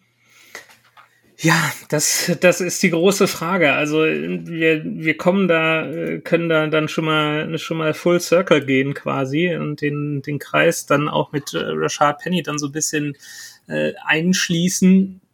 Äh, wenn du schaust, dass die letzten vier Spielzeiten keiner der beiden äh, wirklich zu Ende gespielt hat. Also äh, mindestens einer von ihnen hat sie nicht zu Ende gespielt, weil er irgendwie mit einer Season-Ending-Injury ausgefallen ist. Äh, ja, Carsten jetzt mit der mit der Nackenverletzung, das ist dann auch äh, auch schwierig, gerade gerade für einen Running Back generell Nackenverletzung. Äh, er hatte dann, dann, dann wirklich seine, seine Momente zwischendurch, wo, wofür wir ihn auch so, so mögen, weil er halt auch wirklich so ein, so ein harter Läufer ist und dann wirklich auch den, den Kontakt sucht und dann nochmal aus äh, irgendwelchen Tacklings rausbricht und dann wirklich hart in die Line reinläuft. Ähm, aber ob das jetzt wirklich so, so das ist für 6,4 Millionen Dollar und mit der äh, Injury äh, History, mit der Verletzungshistorie, das ist schon, schon einiges, äh, was, was jetzt gegen ihn spricht. Auf der anderen Seite, wenn er denn fit ist, das ist halt immer diese große Frage, auch bei unserem nächsten Kandidaten gleich, äh, dann ist er auf jeden Fall ein, Fall ein Gewinn fürs Team. Aber es ist halt die Frage, bleibt er fit? Ne? Ja, vor allen Dingen ist die Frage, wenn Waldron wirklich jetzt mehr auf auf diesen auf diese Zone Blocking Schemes setzen möchte, ob Carson dann überhaupt noch der richtige Running Back ist, weil er eben jemand ist, der der jetzt nicht unbedingt viel über die Außen kommt und dann wartet, bis sich dieses eine Loch auftut und dann da äh, zum Touchdown läuft. Dafür ist er schlichtweg nicht schnell, nicht, nicht agil genug. Ähm, er ist halt einfach eher so ein Powerback, der, der sich da durchwühlt und der dann nochmal Leute aus dem Weg räumt, der die Yards after Contact macht.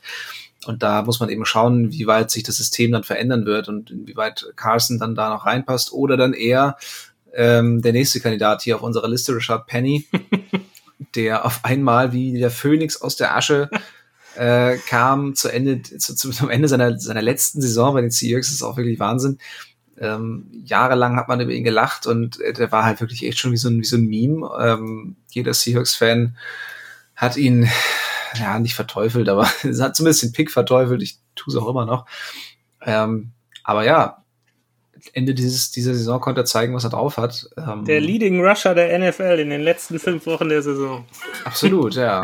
Offensive Player of the Month war er, glaube ich, sogar. 749 Yards in gefühlt fünf Spielen oder so ja. insgesamt. Ja, das, das war schon, das war schon wirklich beeindruckend. Ähm, und wenn man sich so ein bisschen auch die, die äh, Advanced-Metriken anschaut, also ne, man, klar, man kann sagen, hier so und so viele Yards, ist halt immer ein bisschen, bisschen schwierig, das einzuordnen, aber es gibt eben auch noch diese Advanced-Metriken, die versuchen zu berechnen, wie viel Yards hat er over Expectation gemacht. Das heißt, ähm, wie viel Yards konnte man sich vorher ausrechnen.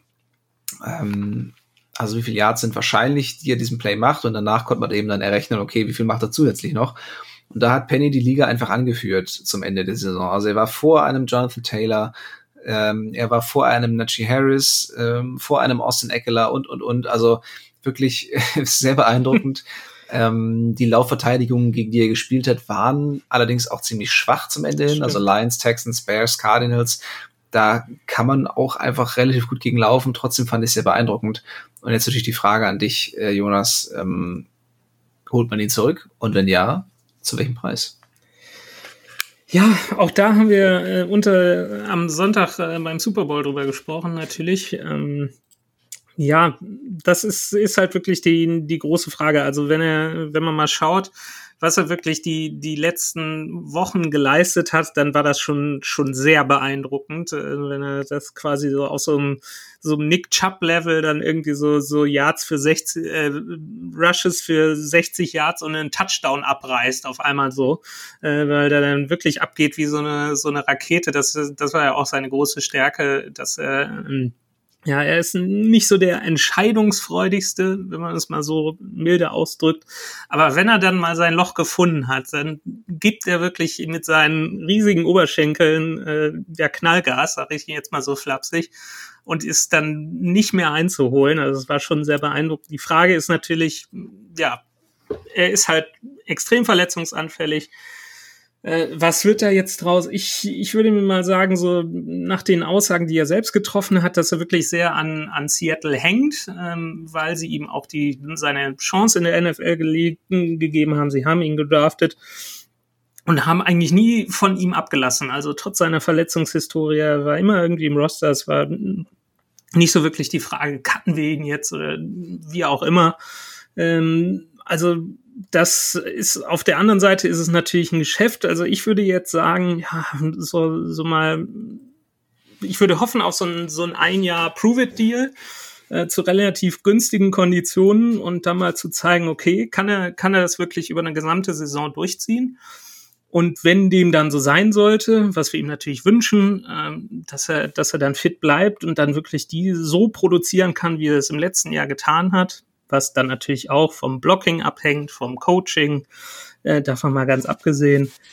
Dann hat er sich sicherlich nochmal einen, einen anderen Vertrag verdient, aber mit der Geschichte im Hintergrund würde ich jetzt, ihm jetzt erstmal so einen, so einen Prove-It, einen günstigen Prove-It-Deal für ein Jahr anbieten äh, und dann mal schauen, was passiert.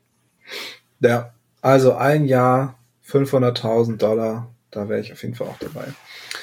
Ähm, ja, ja, muss man wirklich, wirklich mal schauen. Ähm, ja, ich, ich fände gut. Also, ähm, wenn er wirklich das zeigt, was er gezeigt hat, das war schon sehr beeindruckend und es war, haben wir seit äh, gefühlt Marshawn Lynch nicht mehr erlebt und das wirklich naja. zu sehen und dann einfach mal ja, so, so ein 60-Yard-Run zum Touchdown. Also das ist wirklich, das waren Gefühle, die, die kannte man gar nicht mehr. Und wenn man das wirklich konstant geliefert kriegt, dann holla die Waldfee. Aber ja, ja bei Penny ist halt die, die Frage, äh, kann er das, kann er das durchhalten? I doubt it. Ja. Aber gut, wir werden sehen. Ja, aber wenn man ihn dann wirklich für ein Jahr prove it, sag ich mal, zwischen 500.000 und einer Million. ja, nie im Leben wird er für so wenig Geld ja, unterschreiben. Ja, das, das, das, war ja nur ein Scherz. Also, ja.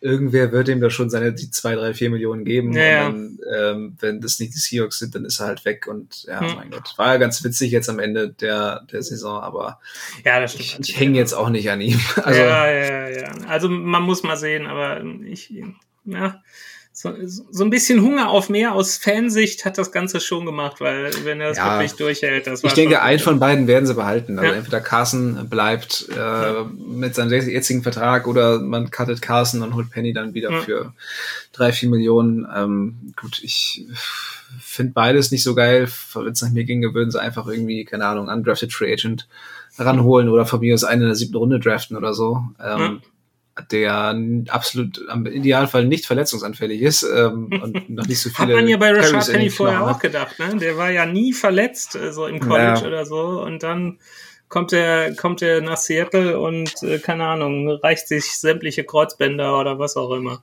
Ja, der hatte ja wirklich einmal alles.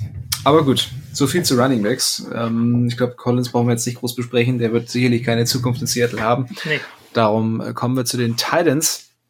Und Nein. dazu ähm, Gerald Everett, der äh, vor der Saison zu den, zu den Seahawks gekommen ist, dem ich eine, äh, ein, ein Breakout zugetraut habe, dass er ja, ich weiß nicht, zum Teil erfüllen konnte, so am Ende der Saison. Wie, wie hast du Everett's Saison insgesamt so von vorne bis hinten in Erinnerung?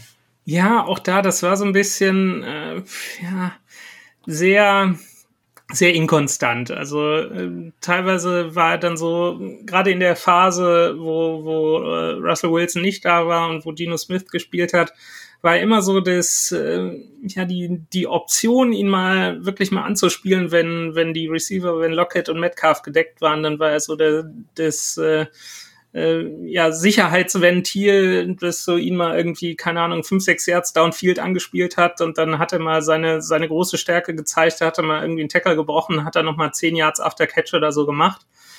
Äh, aber das auch zu inkonstant, wobei man auch sagen muss, ähm, von den Receiving Yards her war es seine bisher erfolgreichste Karrieresaison mit 478. Äh, die davor hatte er das äh, Jahr in LA hatte er 417, das war bisher seine Bestmarke. Also so schlecht war es nicht, aber auch wir kommen wieder zu, zu Tyler Lockett zurück oder generell auch zu, zur gesamten, zum gesamten, zu der gesamten Seahawks Offense es war einfach zu inkonstant gefühlt. Aber ja, ich sag mal so, äh, auch er wird Free Agent und ich wäre äh, ja schon ein bisschen traurig, wenn man ihn nicht halten würde. Also ich glaube, er ist, ist eine gute Option. Wenn er, wenn er dann noch ein zweites Jahr kriegt, um sich in dem System vielleicht ein bisschen einzuspielen, auch mit Wilson einzuspielen, dann, äh, ja, das ist jetzt kein, kein Travis Kelsey oder so, aber äh, muss, er, muss er ja auch gar nicht sein bei, bei den anderen Optionen, die man da auf Wide Receiver hat. Ähm, aber so, äh, ja, ein bisschen mehr einbinden, fände ich schon, fände ich schon okay. Ja. Ja, ich, ist, ist halt die Frage, also ich würde ihn, ich würde ihm ungern wieder das gleiche Geld zahlen, was er jetzt bekommen hat. Ich glaube, sieben Millionen waren es. Mhm. Ähm, ich weiß nicht, ob er mir das wert wäre. Also, wenn er so spielt, komplett wie zu in der zweiten Saisonhälfte, also ich weiß nicht, wie viel er dann hochgerechnet auf die Saison an Receiving Yards hätte, äh, ob er dann da irgendwo an der an der 800 vielleicht kratzen würde, das ähm, wäre vielleicht nicht schlecht, aber im Endeffekt, ähm, ja, weiß ich auch nicht. Hole ich mir dann lieber noch irgendwie so, ein so ein Blocking Talent und dafür dann noch einen vernünftigen Wide Receiver. Aber ich hatte mir ein bisschen mehr erhofft insgesamt. Aber wie gesagt, zum Ende der Saison kam es dann ja doch ein bisschen dass Wilson ihn häufiger auch gesucht hat. Da kann er ja zum Teil vielleicht auch gar nichts für, wenn er nicht angespielt wird, weil Wilson dann lieber versucht, die langen Dinger zu nehmen. Ja. Aber ja, so rein statistisch hätte ich mir ein bisschen mehr erhofft. Ähm, ja, Will Disley, unser, unser, äh, ja, fast schon Fanliebling. Hometown ähm, Hero, ja. Ja, der in den ersten beiden Jahren jeweils eine, eine sehr, sehr krasse Verletzung hinnehmen musste, nachdem er eben wirklich echt gut gespielt hat. Aber man muss leider sagen, jetzt die zwei Jahre, die er zwar einigermaßen verletzungsfrei geblieben ist, ähm, konnte er nicht so richtig anknüpfen an, mhm. An, die starken ersten beiden Jahre. Von daher, ja, wird jetzt auch Free Agent ist die Frage, wie viel den Seahawks es wert ist. Ähm, ist ein guter Blocker nach wie vor. Meinst du, den wird man halten? Beziehungsweise wie, wie hast du seine Saison insgesamt wahrgenommen? Ja, es war auch da sehr, ja, sehr inkonstant, äh, aber trotzdem eher so ins Negative. Also auch sehr, sehr unauffällig. Äh, auch das muss man auch nochmal sagen, kann natürlich auch mit dem Coaching zusammenhängen, wenn man dann wirklich immer diese tiefen Bomben angehen will und dann so die, die äh, ja, kurzen bis äh, mittelkurzen Routen halt übersieht, wo meistens die Titans unterwegs sind, dann ist es auch kein Wunder, wenn die keine Bälle kriegen und unauffällig sind. Aber es war schon, selbst wenn er dann irgendwie Bälle gefangen hat oder so, hat er auch ein, zwei Mal welche gedroppt und es war auch so ein bisschen inkonstant, aber er ist halt, ja, da kann man in der heutigen NFL wenig drauf geben. Er ist ein, ist ein guter Typ, äh, hat auch seine Qualitäten, wie du sagtest, so, so im Run-Blocking, aber ich glaube nicht, dass er nach den gezeigten Leistungen und seiner, seiner Injury-History äh, auch irgendwie, ja, krass viel Geld woanders kriegen würde und ich denke mal, dass er, dass er, dass er schon zurückkommt. Dafür, dafür hat er einfach einen gewissen Wert, gerade, gerade so im Laufspiel und man weiß, was man in ihm hat der fühlt sich wohl und von daher denke ich mal, dass er zurückkommen wird. Ja, möglich ist das. Ich weiß ja nicht, ob er jetzt so eine riesige, ähm, ob für ihn jetzt ein riesiger Markt da wäre in ja. der NFL. Also wenn die Seahawks ihn nicht wollen, ist die Frage, wer ihn dann nimmt. Von daher, ja, kann schon gut sein, dass er dann irgendwie für, für einen kleinen Discount ähm, bei den Seahawks bleibt. Gut, dann Offensive Line. Fang, Unsere fang, große fang Stärke in der Analyse. Absolut. Fang, fang du mal an. Ich bin schon ganz, mein, mein Mund ist schon ganz, ganz trocken hier. Wir sind hier so lange am Labern schon. Ja.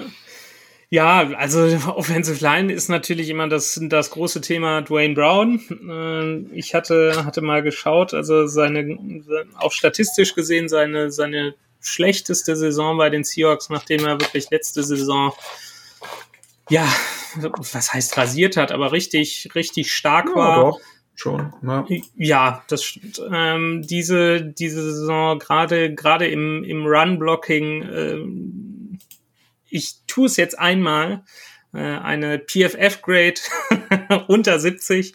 Ähm, das hatte er sonst bisher bei den, bei den Seahawks noch gar nicht ähm, und hat auch äh, die, die meisten, äh, meisten Pressures zugelassen über seine Seite. Also das war ja eine seiner großen Stärken, dass er Russell Wilson auf der Bleitzeit ja immer gut beschützt hat.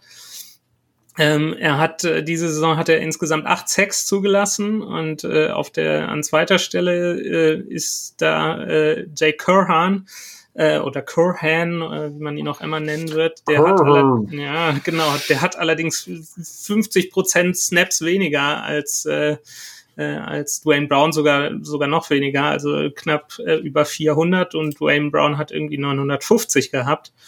Ähm, ja, so so Wackelfaktor, denke ich mal äh, der ja auch vor der Saison äh, ja eigentlich eine Contract Extension haben wollte und äh, ja, die Seahawks da gezögert haben und vielleicht auch zurecht gezögert haben, weil mittlerweile, ich weiß gar nicht, wie alt ist er, 36, 37.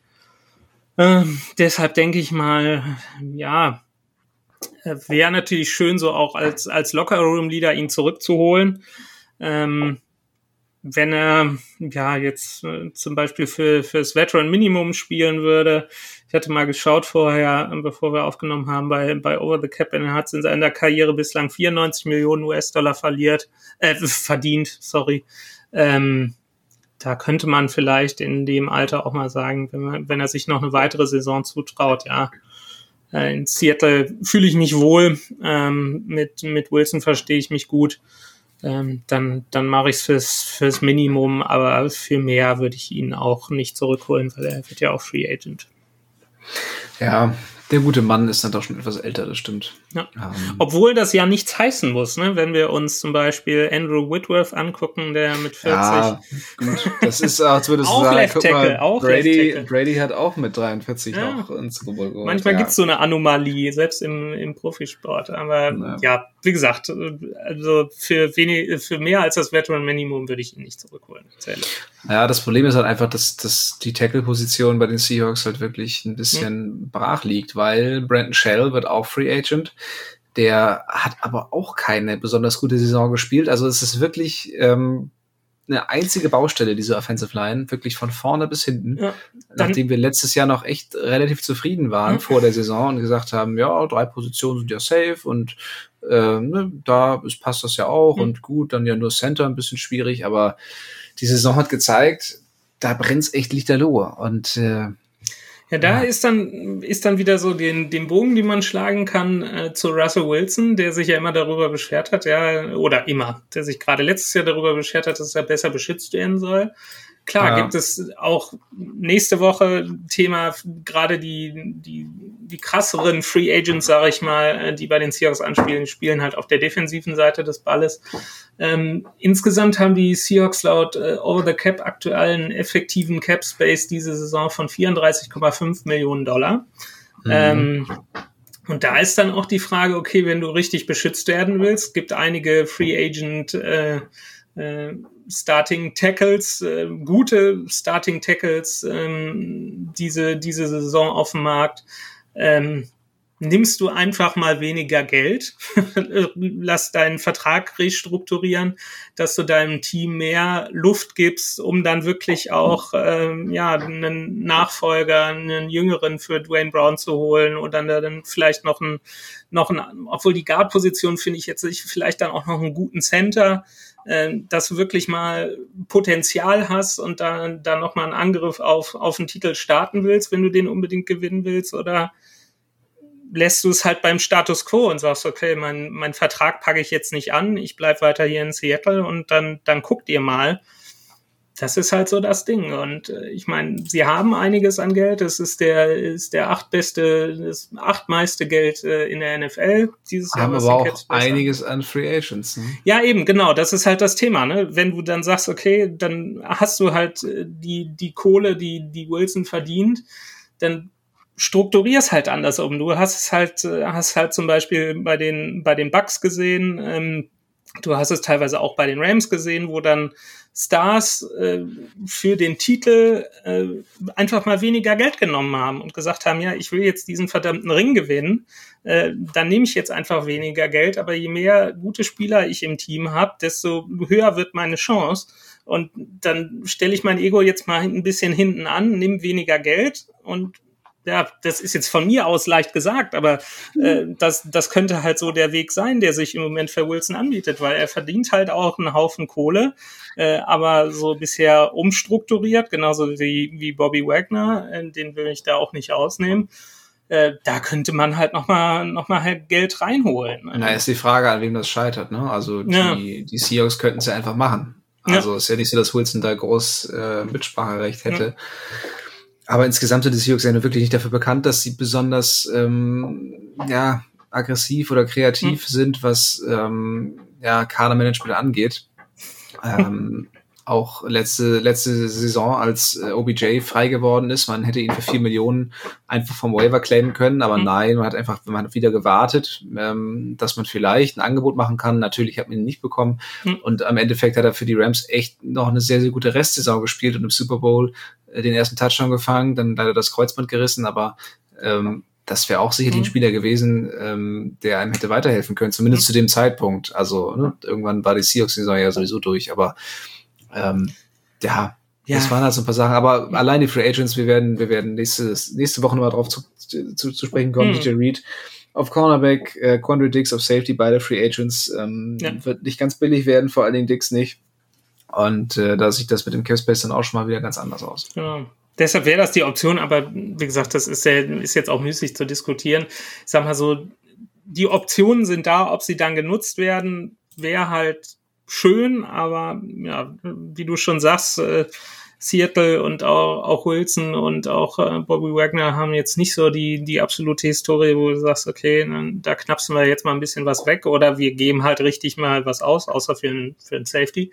Aber anderes Thema. Ähm, mhm. Muss man halt mal sehen. Aber das, die, die Free Agents wären da und theoretisch wäre eigentlich auch das Geld da, um da mal vielleicht ein bisschen aggressiveren äh, Ansatz zu wählen. Ob das dann am Ende so wird, äh, wissen wir nicht, aber auf jeden Fall, wie du, wie du schon sagst, die Offensive Line ist halt eine Riesenbaustelle und äh, ja. da, da muss was getan werden. Ja, nicht nur die, ne? Es ist halt dann wirklich auch, äh, ja, Cornerback musst du eigentlich mit Reed verlängern. Hm. Ähm, Safety ist die Frage, ob du das leisten kannst, mit Dix zu verlängern.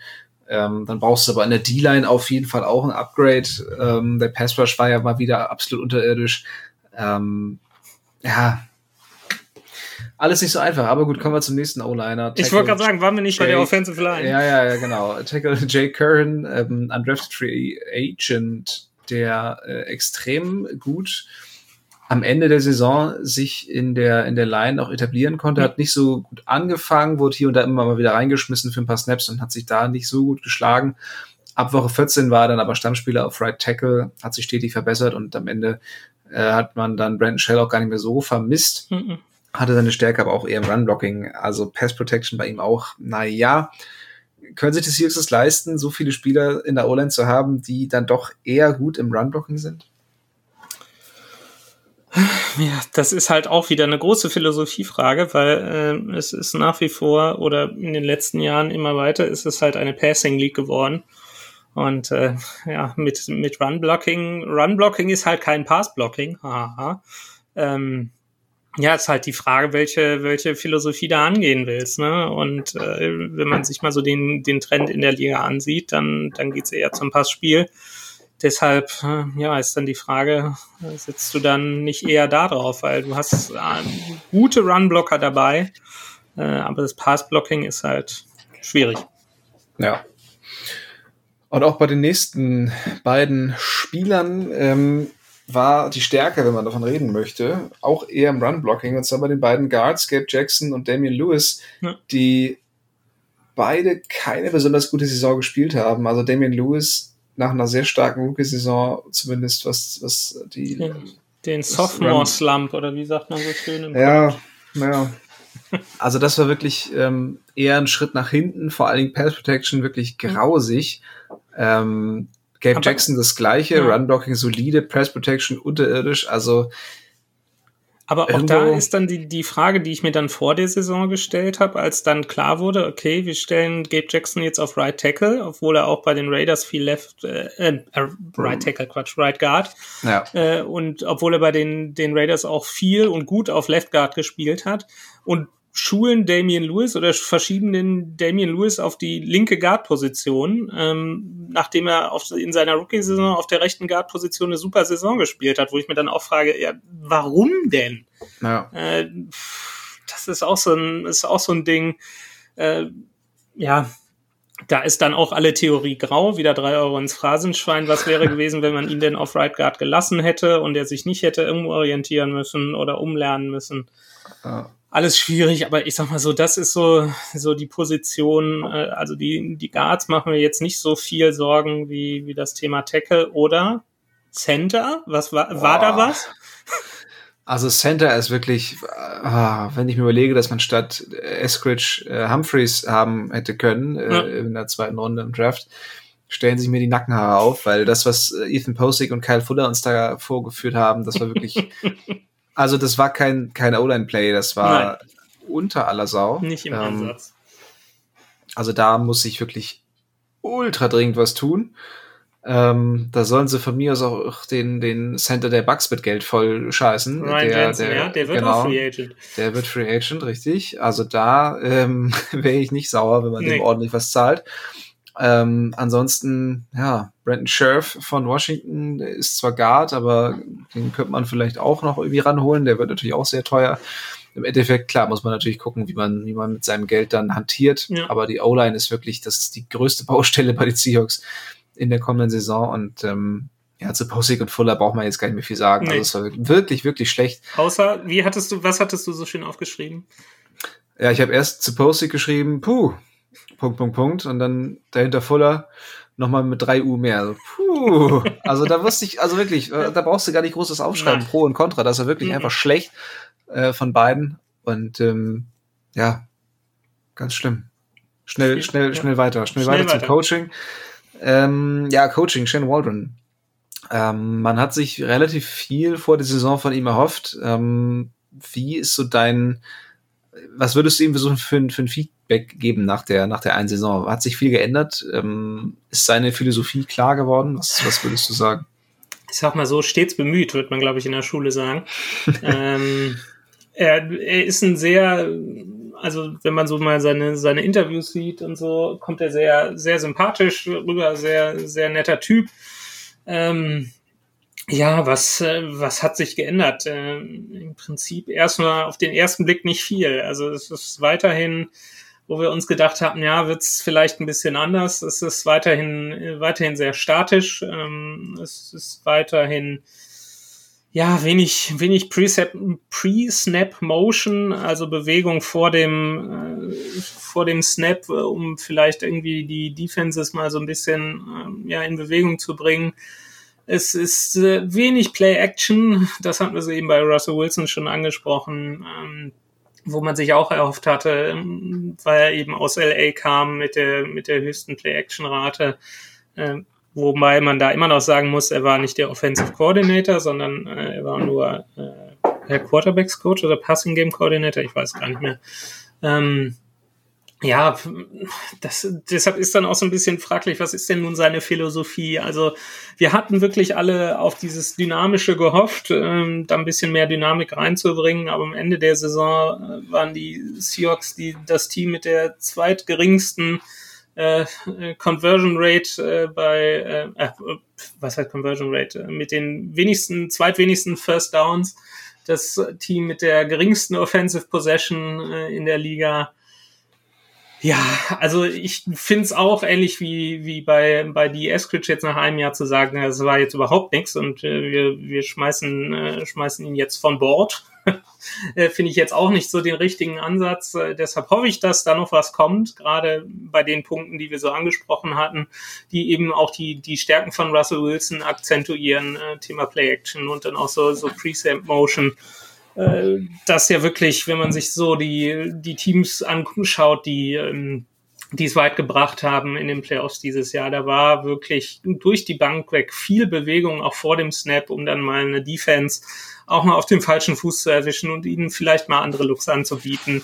Ähm, und äh, was, was zwischendurch in der, in der Saison aufgefallen ist, was dann wirklich gut funktioniert hat, teilweise war dann auch das, äh, das äh, schnelle äh, schnelle Play, Two-Minute Offense, äh, da, da haben sich immer, immer gute Sachen ergeben, weil du gibst Russell Wilson halt auch einfach mehr Zeit, vor dem Snap vielleicht nochmal die Defense zu lesen, anstatt wenn du da erst mit sechs Sekunden ankommst und dann direkt den, den Ball snappen musst, wenn du dann noch 20 Sekunden hast und siehst, okay, das gefällt mir jetzt nicht, das verändere ich so ein bisschen. Das hat gut funktioniert, aber es kam ja auch viel zu wenig durch.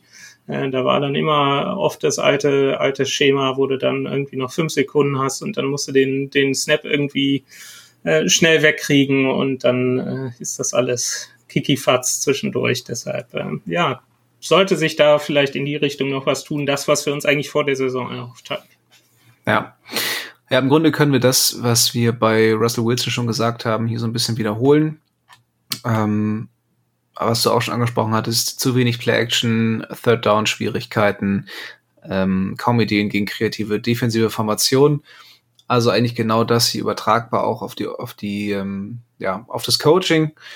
Und ja, man muss einfach hoffen, dass er jetzt im, im zweiten Jahr sich ein bisschen besser akklimatisiert hat. Jetzt auch ähm, dadurch, dass er, dass er Dickerson in der ähm, in der O-Line etablieren konnte, also den den O-Line-Coach, den neuen, dass da vielleicht dann auch mehr geht, dass er seine Ideen da besser umsetzen kann. Und dann denke ich mal, muss man ihm jetzt sicherlich noch ein Jahr geben, wenn sich nach wie vor nichts ändert.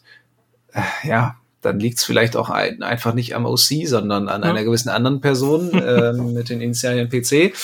Aber ähm, man, man weiß es nicht, von daher, ähm, ja, gespannt bleiben. Genau. Und äh, soweit zur Offensive. Hast du noch irgendwas? Ähm, nee, wir haben jetzt fast, wie lange haben wir gesprochen? Zu lang. Über, über anderthalb Stunden. Ja. ja. Ja, ich meine, es waren auch 20 Minuten Seahawks News dabei, so ist ja nicht, ne? Ja, das war, das war wirklich ordentlich, das stimmt. Aber gut. Nee, aber ich habe, äh, glaube ich, meinen meine Munition verfeuert für heute. Zumindest. Ja, ja, das, das soll es für heute gewesen sein. Äh, wir bedanken uns fürs Zuhören. Schön, dass ihr wieder dabei seid. Und ähm, uns gibt's jetzt auch wieder jede Woche. Nächste Woche geht's weiter mit der Defensive. Danach werden wir natürlich auch ähm, ja, auf die Free Agency schauen, die vor der Tür steht. Und dann geht's ja auch fast schon los mit der Draft Preview. Also ihr könnt euch auf jeden Fall darauf freuen. Ähm, das war's jetzt von uns für heute. Und wir verabschieden uns wie immer mit einem gemeinsamen Go Hawks. Go Hawks. Touchdown Seahawks! Weitere Infos zu den German Seahawkers gibt's natürlich auch auf unserer Website unter germanseahawkers.com.